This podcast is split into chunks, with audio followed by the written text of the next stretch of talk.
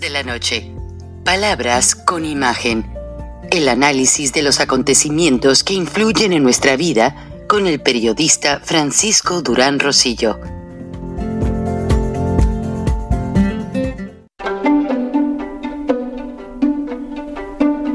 Frank Durán Rosillo eh, te saluda y los saluda a todos ustedes, su amiga María Celeste Raraz, para invitarlos a que se suscriban a mi canal de YouTube María Celeste Raraz, tal como mi nombre, donde les informo todas las semanas eh, sobre entrevistas que tienen un tema que ayuda a mejorarnos como personas y de paso son interesantes. Las pueden encontrar en mi canal de YouTube, así que los espero. Y se suscriben gratis. Mientras que toda la fuerza, toda la tecnología va a ser concentrada en la frontera México-Estados Unidos y en las costas por ambos océanos, incluyendo las de Alaska, Puerto Rico y Hawái. ¿Por qué razón? Porque ya Estados Unidos ya calculó la dimensión de lo que se ve venir. Están pidiendo, para empezar en orden de factores en el timeline, dado que hace unos días concluyó la reunión de la cumbre de América del Norte, a la que realmente no se le vio nada. Como yo lo dije el mismo día que inició, Biden se veía venir ya con las manos vacías, puesto manos vacías y ensuciadas de narcosangre. ¿Por qué razón? Porque desde que llegó al, Paso, Texas, las autoridades limpiaron la ciudad de migrantes para que el presidente no viera la realidad del problema de inmigración, que siguen cruzando cinco mil personas indocumentadas a Estados Unidos. Ahora, la situación no es esa. Estados Unidos siempre ha vivido de la mano migrante. De hecho, el bajo costo de la mano migrante alivia la recesión que está viviendo Estados Unidos. Hace más accesibles los servicios, las obras, los comestibles, etc. Pero no vamos a dar esa explicación en cuanto a la economía.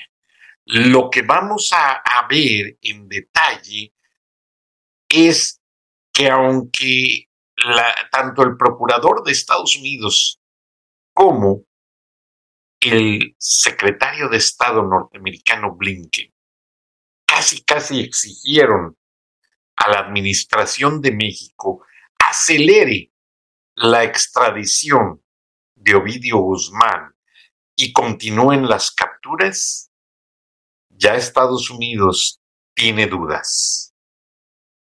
Porque dicen que ellos tienen ADN por parte del papá del Chapo y ADN de Ovidio Guzmán de gente que colaboró con la DEA. Y tal parece que el detenido no es el verdadero Ovidio Guzmán. Este Ovidio que vemos a continuación aparentemente es actor cuando las autoridades de la DEA entregaron al verdadero Ovidio al ejército mexicano, hicieron el cambiazo. O sea, en el traslado supuestamente a lo que eran las instalaciones, a lo que es las instalaciones de lo que es la prisión donde está, se supone que está el, el Ovidio Guzmán, las autoridades hicieron el cambiazo por este personaje. Este personaje estuvo estudiando los movimientos, lo entrenaron hasta con la ropa e incluso hicieron este video de memes y que está en redes sociales, pero ya que se investiga, este es el actor que está cubriendo a Ovidio en la prisión. O sea, el verdadero Ovidio Guzmán está en algún lugar oculto con toda la protección y su hermano le dio la fiesta de bienvenida. ¿sí? La fiesta de bienvenida para que ya no se preocupara y nos pasaron el En este video, donde incluso se ven soldados cuidando la fiesta de Archibaldo Guzmán, ya están siendo informados y están celebrando que Ovidio está libre. O sea, en Culiacán o en algún lugar de Sinaloa ya está libre. Aquí está Archibaldo, ahí están los soldados cuidándoles la fiesta y la celebración a todo lo que da. O sea, Archibaldo, su hermano, ya celebra, incluso hasta con las autoridades, el hecho de que su hermano ha sido puesto en libertad y pusieron un actor para que sea el que sea extraditado a la prisión de Estados Unidos. Aunque tristemente la DEA pues ya tiene el ADN de Ovidio Guzmán y obviamente lo pueden comparar con el de su padre biológico que está detenido en una prisión de alta seguridad en Colorado y se van a dar cuenta del fraude. Pero ya todos los narcos están celebrando a lo grande, con protección de las autoridades. Archibaldo está feliz porque básicamente su hermano no está detenido y las autoridades norteamericanas no van a poder interrogarlo. Es lo que hay de última hora y pues qué triste, porque como vamos a ver en el siguiente video,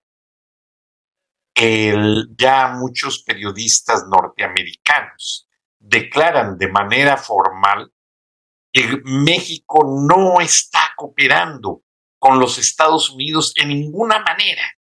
Y el gobierno narcoterrorista de López Obrador sigue avanzando con sus cómplices dictadores de América Latina, Nicolás Maduro, Venezuela, que se dice Nicaragua, Daniel Ortega, en Cuba, y están a todo lo que dan.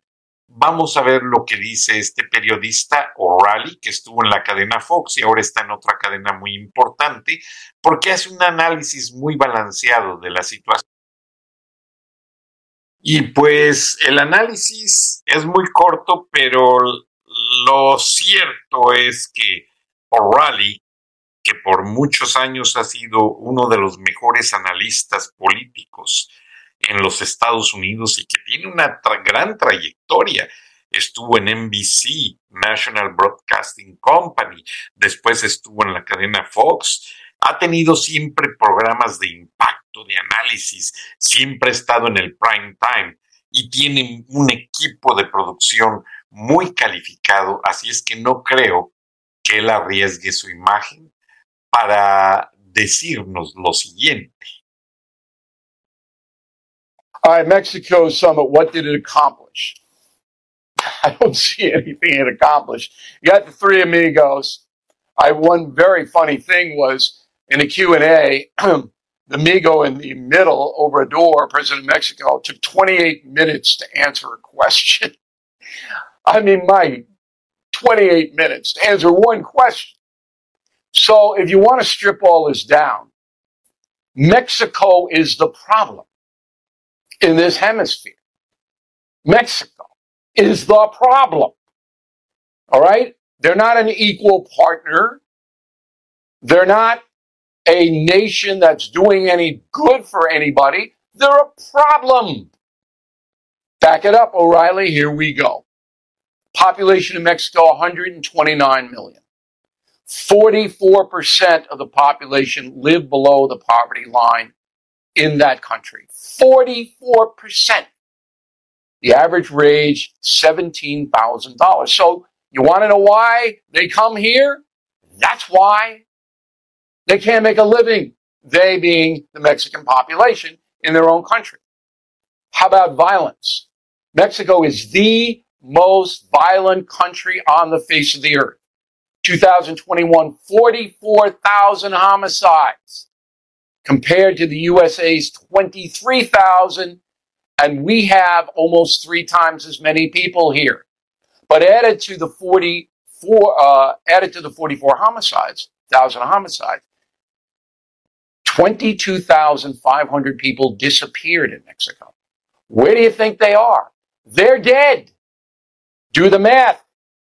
In Mexico in one year, 66,000 as opposed to 23,000 in the USA. Okay. Why? Because the drug cartels control the country. There's no local police in Mexico. They're all on the pad for the drug cartels. The cartels walk into the police chief and say, Hey, look, Jose, you do what we tell you to do, or we'll kill you and your whole family. Well, what do you think Jose is going to do? The national police in Mexico had to be disbanded because they were so corrupt. The national police. There's no local police. There's no national police. There's only the armed forces. And Obrador, again, like Biden, doesn't care about the cartels. Lets them run wild.